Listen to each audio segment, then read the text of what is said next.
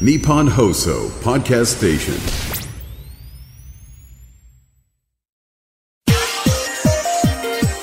ヨーロッパとか、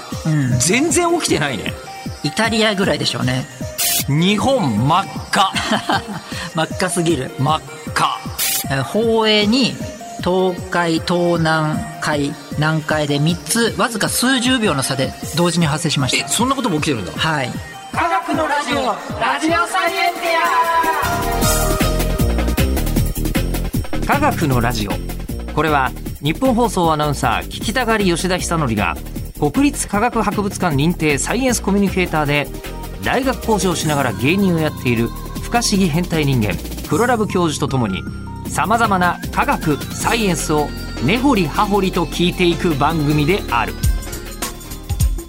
科学のラジオラジオサイエンティア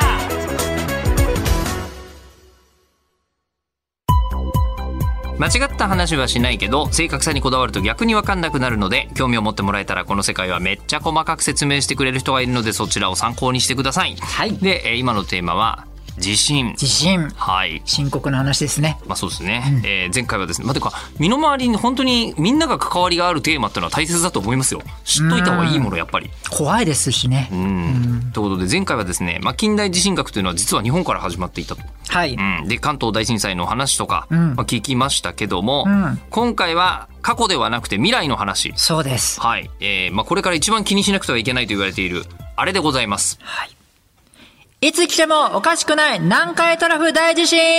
震はいもうアナウンサー的にはね大地震って言うんですけどね大体ね、 えーああるんですけど、まあ、いいですよ科学者には別にどちらでも問題ないと思いますけど、はい。まあ、一応あのこうプレートの境目で、えー地震が起きると、んえー東日本大震災もそうだったし関東大震災もそうだったしと、んいうことですよね日本海溝相模トラフ、うんそういうところで起きるとそうでいすうことだったんですけど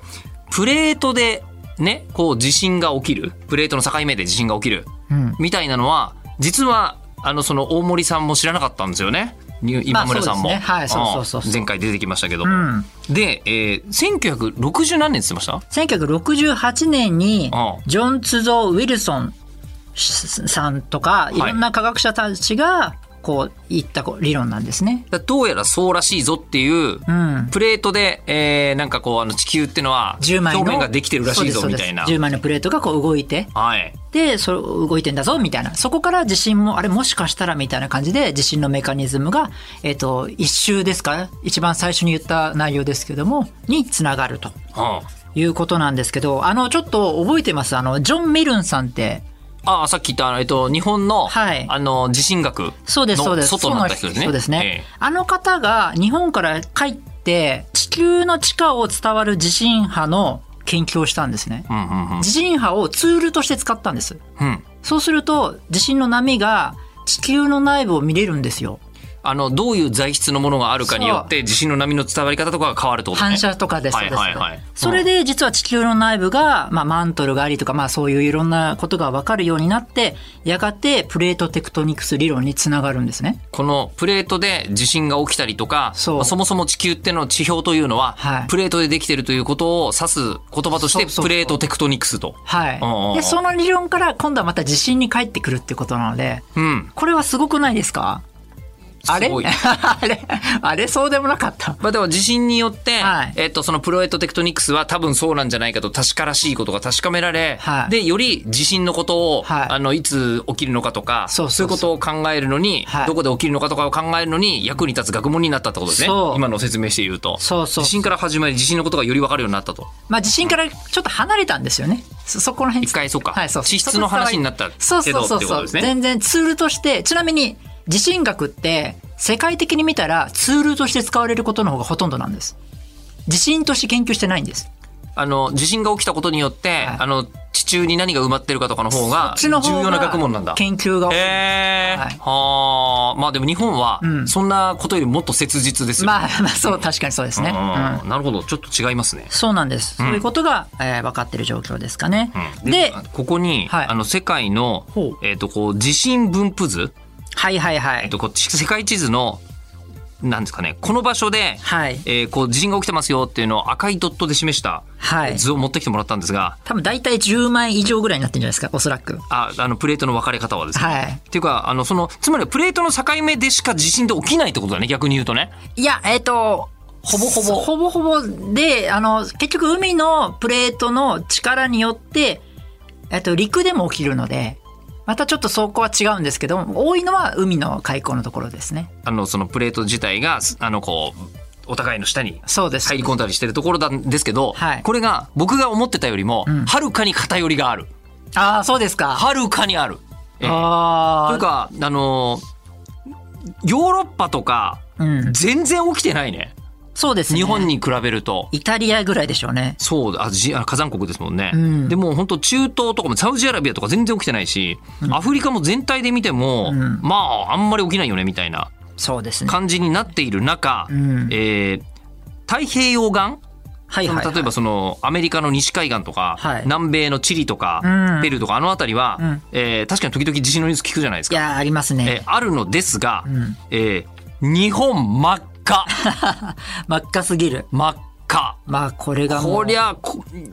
もう全土が地震地帯ですねいやもうそうですね本当にもうそんなような状況なのがまあ日本ですよねもうロシアなんて内陸部ほとんど何も起きてないですよ地震ねこんな違うんだ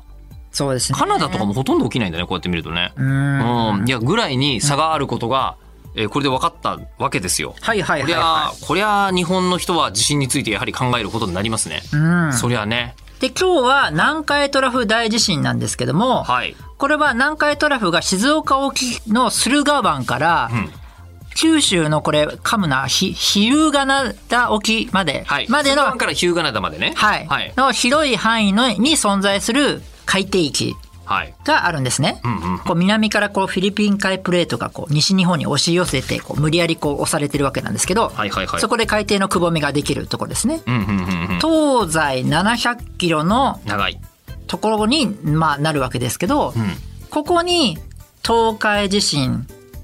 東南海地震南海地震にこう分類されてこう過去に起きているんですね。あもうすでに過去の記録を調べることで、そうですそうです。あの、このの長い700キロの間にはい3つの大きな地震地帯があると。はい名古屋沖、静岡沖、四国沖。そうですそうですそうはあです。はあは細かく言うとですね、あうん。 1944年昭和東南海地震1946年に昭和南海地震、ん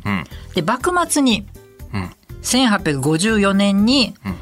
えっと、東海地震うん。南海地震が32時間後に、まあ、起きああ、ほうほうほうほう。あそうです安政ですねで江戸中期1707年は、えー宝永に東海東南海南海で3つわずか数十秒の差で同時に発生しましえ、たそんなことも起きてるんだ。はいへえ。あら。で、まあ、最古の記録は、まあ、あのさっき言った684年白王時代ですかはい。の段階で過去6回の、えー南海トラフ巨大地震を確認することができるんですけどこれあの古文書で確認したこともあるんですけど確認できないのもあるんですよ古文書では。まあ、何年、地震が起きたとは書いてあるけど、何年かはわからないみたいななののはでいっぱいあるんでしょうね。そうなんんですなので実際あの三層系って前にあのやったと思うんですけど、はいはいはい地質の、はいああのいう研究者さんたちがあの調べて実際に、でそうすると、えっと、あの地震が起きると液状化現象というのが起きるんですね。でそれのお跡が見れるんですよ地層から。でそこから年代を割り当てたのが今のそのこの全部合わせた今言った言葉なんですね今言った、あの地震の履歴です。履歴なんですね。うんうんうんはい、うん。というのが分かっているので大体90年から150年に一度生じているっていうのが大体分かっているとこれ割と頻繁ですよね。そうですねでね大森さんも言った通り周期的地震には周期であると、でちなみに順番も分かってますというと最初は名古屋沖の、えー東南海地震うんうん。次が静岡沖の東海地震、ん最後は四国沖の南海地震という、まあ、順番が大体大体同じになるこの南海トラフというこの地域においてはそうこの順番で、大体なる、まあ、あの、こうなんですか、プレートが崩れていくというか、プレートのところで振動が起きちゃうぞというのそうが。ですね。エネルギーが溜まって、こう、解放されてしまう。ちょうど同じところですからね、その3つのエリアは。うん。はい。というのが分かってきていて、まあ、100年おきにあの巨大地震が3回に1回ので巨大地震が起きているんですね。まあ、一応あのざっくりとした計算によるとそれぐらいになるそんうですね、ざっくりですけざど。っくりとしたはい。なので、次来るとしたら、まあ、その巨大な、比較的巨大、つまり連続して起きる可能性が。 3自身起きてしまう可能た、性が例えばですけどね。まあある例えばはいうん一応そういう予測はあの統計というか、はい今の地震学的には立つってことですねそうです、そうです。うんうんうんというのが、まず一つあるんですね。うんで、もう一個いいですかはいぜひもう一個が、あの、高知県の旅行データなんですけども、はいあの、南海地震の後に土地が隆起、あの、上がるんですね。南海地震が起きるとそ、うまあ、あのそそこののそれこそプレートに影響が出ちゃうから、はい地形も変わるってことですよね。そうです。んで、土地が隆起して、あの、水深が低くなって船が出入りできなくなるんですけど、はい。で、地震が終わった後に徐々に徐々に、あの、地盤が沈降して、港がまあ使えるようになると。え、も、またに、一回浮き上がって元に戻るってことなのそうですそうですえー、そんなこと起きるで、また地震が起きるとまた時が、あ土地が隆起っていうことで、ええあの、やっぱり漁師さんが困るために、んあの、そういうデータを取ったんですね。取ってたんですよ、過去の人たちが。ほうほうほうほで、1707年に宝永地震で土地が1.8メートル隆起とか、う。うん、随分上がりましたね。安政地震1854年には1.2メートル隆起とか、昭和南海地震では1.15メートル隆起とか、そういうのが分かっていて、そこから換算すると、こう、なんて言うんだろう、規則性があるので、将来的には、あの、2035年頃までには、あの、出るんじゃないかみたいなことが結構いろんなところで言われるまあ、出るっていうか、起きるのではないかと。かっていうその規則的なので。ただ、これは、あの、最近分かった研究なんですけども、古文書自体がもしかしたら間違えてる可能性があるかもしれないですね。はい。人がね、書いてるだけだからね。えっと、その、あの、旅行で、あの子、工事の、なんか履歴が出てきちゃった、古文書が。はいはいはい。つまり工事して、水の高さを、水深を変えてる可能性が出てきた、出てきちゃったんですね。んなるほど。地震ではなかった可能性があるわけですねあ。と、さらに古文書の中に、大変以前っていうふうにき記されてたんですけど、その大変っていうのが地震だけじゃなくて、台風とか、飢饉とかも、実はその、大変って言うんですよ。うん。で、そこがもしかしたら読み間違いもあったり、写し間違いとか、いろいろあって、もしかしたらこれが変わる可能性も出てきちゃったんですね。なので、今までいろいろこう、このもしかしたら2035年頃っていうふうに、このえー利益は言われてますけど、多分変わるんじゃないかなと、ふうには思われてるのは一つあります。まあ、可能性としては、まあ、変わってもおかしくない。うん。えーっていうのがけどね、まず一点ですね。うん。で、またもう一個だけいいですかまだある。 はい。あの、地震の活動期と静音期って、まあ、静かな期で周期的になっていて、うんうん。西日本ではん南海地震発生の40年くらい前からと、うん。その南海地震の後に10年後まあ、もう実際に起きたことあるから、その起きた後の10年後ってことは合わせて50年ですね。そうですねあ、これははい50年が、その時に地震発生回数が多くなるっていうデータがあるみたいですね。ああ、西日本全体でってことですね。そうです南海地震そそうです、そうです。のものの前後にと。なので、1995年にん阪神・淡路大震災が起きたと思うんですけど、はいそれはその専門家からすると、西日本の活動期に入ったっていうふうに考えてる人が多いんですああ、あね。南海地震の前触れの可能性があるんだ。うん、あであ。そうすると今の123、まあ、その 2, 2番目はその高知県の旅行データなので少しずれはするんですけども2030年後半っていう予測つまり2038年っていう人もいるし2040年50年ぐらいいや、これは1年単位では予測つかないでしょ。はいもちろんわかんない、ねえただ今僕がいろんな研究者さんに聞いた言ってることをゆただ言ってるだけであってなのでまあそのぐらいに起きるんではないかっていうふうに予測今の地震学では言ってるいやでもこれは逆に〇〇年に起きますって言ってる人のが信いや用あ怪しい信用怪しいいかない、は信用ならないですよね。そうですそうです大体これぐらいの今のだと2030年から2050年、はいまあ人のなんですか人生で20年つうたら、まあ相当長いですけど、ただ地球のね間で20年って言ったら、そうそうそそうのちょっとタイミングが変わったらすぐ20年過ぎちゃうわけでしょ。そうですね地球スパンで言ったら。うんじゃあこれはここまで絞り込んだだけでもすごいじゃないですか。うんっていうねところまでが今の、まあほ、あの感じですね。来ることはほぼほぼありそうですよ。だから、私みたいな、なんですか、年齢のぐらいの、今47ですけど、はいの人間からすると、多分人生で出会う可能性は高そうな気がしますよ。そうですねかなり。ね。で、どのくらい大きいのが、まあ、来る可能性があるかっていう話ですけども、はいはいはいはいはい東日本の時に破壊された断層震源域は、南北約 500km、あの、さっき言ってた、というか1回目に言ってたやつですよね。そうですあのそうです。えっと、東日本大震災の時の地震は、南北 500km の、えっと7、7つに分類したうちの6つが、同時にそうです、そうです、そうです。地震が起きてしまった、揺れてしまっ東たと。西にひ200キロのとこですね、はい面積は約10万平方キロメートルだったんですけど、はいこの南海トラフ地震では、うん東海から九州まで、うんえ東西およそ700キロメートル、面積が約14万平方キロメートル、もう大きいですね。あー。だからもうもう、もっとでっかい地震になってしまう可能性はもちろんあある。ります。うん。で、これ、あの、南海トラフ地震の特徴って、水深が結構浅いことなので、あところなのえで、っと、日本海溝に比べると、うんここのあの海溝はトラフか。はそうか、海溝じゃなくてトラフだ。そうなんですよだからちょっと、あの、海溝に比べると浅いんだ。はあ浅いんですあ、。ああ、でそうすると、んあの津波が起きてから約到達2分とかそのぐらいの速さなんですよね。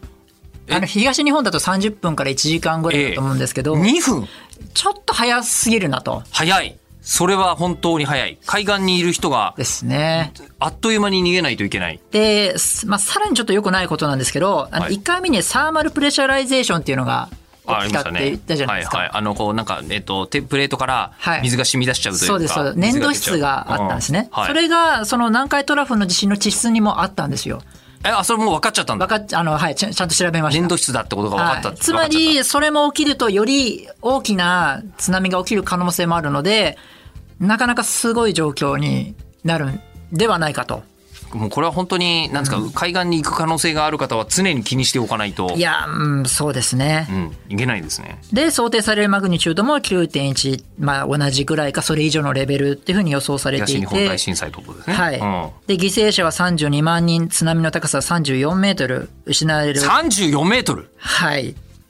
そうなんです。で、失われるあの家とかは230万棟を超えて、ん東日本の20倍近くの、おー東日本大震災の。そうですねあー、ふうに言われているんですよね。災害規模は。まあでも災害規模に関してはもうあの備えのやりようでまた変わるところもありますから、そうまですあ、十ね分備えてはいただこうとは思いますが、はいそれにしたって物理現象としてはこれぐらいのことが起きるであろうと。そうですね。経済被害も東日本大震災20兆円だったんですけど、南海トラフでは220兆円だか。らそこ減らそうよ。そこは、そこは備えで減らそうよっていう話ですね。そういう状況に今なっているのが、まあ現実ですかね。はあ。というふうに考えられています。だから国も対応しようとしてるんですけそどりゃそうもで。すよね、これはね。まあ、うん。うんちゃんとしたエビデンスというか証拠もあるわけですしね。でしかもそうで起すきねてな、起き起きてからじゃ遅いけど、備えてたけどまあそんなに起きなかったよねっていうのはなんとかなる話じゃないですか。あそうですねうんまだね。まだね。あはい。っていうのがあります。さらに、はい。えっと、火山ももしかしたら影響する可能性もあるんですよ。ああどう影響したんですか、そうすると。あの、東日本大震災の時もちょっと影響して火山が変化したって、マグマが少し活性化したっていうのはあるんですよね。うんうんうん。実際にこう、マグニチュードの、あまあ、地震が世界で8回ほど起きてるんですけども、9クラスのが。うんうんうん。そのほとんどの多くが地震の数年から十数年後には震源域にある近くの活火山が大噴火を起こすっていうのが、まあ、世界中であるんですね事実としては。んで実際にその放映の時には富士山がまあ噴火しているんですね。ああ。ということは、いや、わからないですけども、可能性的にはまたあると、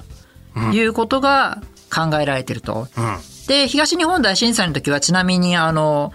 御嶽山とか箱根山とか動いたじゃないですか。んうんうん火山が。うん。まあそういう感じで、まあ富士山はちょっと動かなかったですけども、今回もしかしたら、えー南海トラフでは起きる可能性はあるなというふうに言われています。ちなみにあの火山灰って実はガラスがなんか溶けて細かい粒になったようなものなので、はい。結構そのままするとそのかなり病気になるというか、火山灰は体には悪いぞという。かなり悪いですね、うんうんうんよく飛行機のエンジン口から入ってきちゃうとそこでこのガラスに再びなってまたその出口のとこで固まっちゃったりして、うんでまた動かなくなっちゃうとかだからもう空の便とかも使えなくなる可能性がそうですあるとか、いろいろあるわけだ。そうですねなるほどな、まあでも本当これ聞けば聞くほどあの、建物とかって、耐用年数100年とかって普通の人が住む家ってあんまないじゃないですうかん。特に日本の場合は。そうですねだけど、その間に、ちゃんと耐震対応のん、あの、建物にしてるかそうでないかでん、その時に起きる被害とか多分全然違いますよね。こそうれ。ですねね。、だからまあ日本の地震あの建築技術が地震にものすごく強くなったのはそれはそうだなっていうふうには思いますけど、思いますけど本当油断してたらあっという間だよそうこの時で期、すね。危なくなると言われている時期まででも暗い話しかちょっと今回はないんですけども、暗いけど知らないで会う方がよっぽど暗い話まあですそうですね。まあしょうしょうがないことですよね。えーでじゃあまあそのねただその何十年かのって、それこそだってプレートテクトニクスが1968年でしょ、はい。ついまだ60年前とかじゃないですか。はいうんうんええその間に地震の研究ってやっぱりいろいろ相当進んでるわけですよね。進んでます。ねもう地震学者はすごい頑張ってえやっています。じはゃあいちょちょっと未来の研究の話でこんなことはありますみたいなのってのはあるんですか今。あ、今一番トピックとして熱いのは、えっ、と、スロー地震っていうのがあるんですね。スローようあの遅いってことそうです、そうです。スロー地震スロー地震っていうのが結構うん敵か味方かちょっとわからない地震について、えーお話できたらなと思ってます。敵か味方かわからないちょちょっとねわかんないんですよまだ。次回はまあ未来の地震の研究って話ですね。そうですね具体的にあの、はいこの地震のってんじゃなくて。はいあわかりましちょたっ。とやりたいなと思います。はい。では番組では聞いてる人からの質問を募集します。科学的に気になること、クラブ教授に聞きたいこと、感想などは、科学アットマーク 1242.com、KAGAKU アットマーク 1242.com まで送ってください。ではまた次回、お相手は吉田久典と、黒ラブ教授でした。